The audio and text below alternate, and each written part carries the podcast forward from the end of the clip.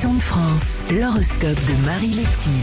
Bélier, cette fin de semaine s'annonce parfaite pour glandouiller. Taureau, les opportunités professionnelles que vous attendez vont pointer le bout de leur nez. Gémeaux, vous êtes un peu trop exigeant avec vous-même sur le plan professionnel. Cancer, il vous faut encore de la persévérance et du courage pour que le succès arrive.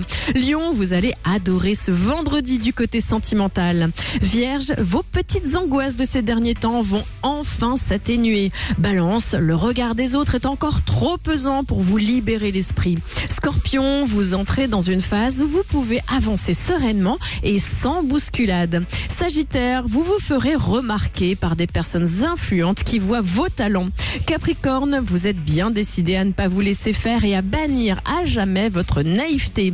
Verseau, vous allez récolter les fruits de vos sacrifices. Et enfin, les poissons, vous ferez preuve d'ambition et d'audace pour convaincre que vous êtes la personne de la situation. L'horoscope avec un amour de tapis.com. Jusqu'au 6 février, solde jusqu'à moins 60% sur une sélection de tapis de tout style. Un amour de tapis.com, à chaque envie son tapis.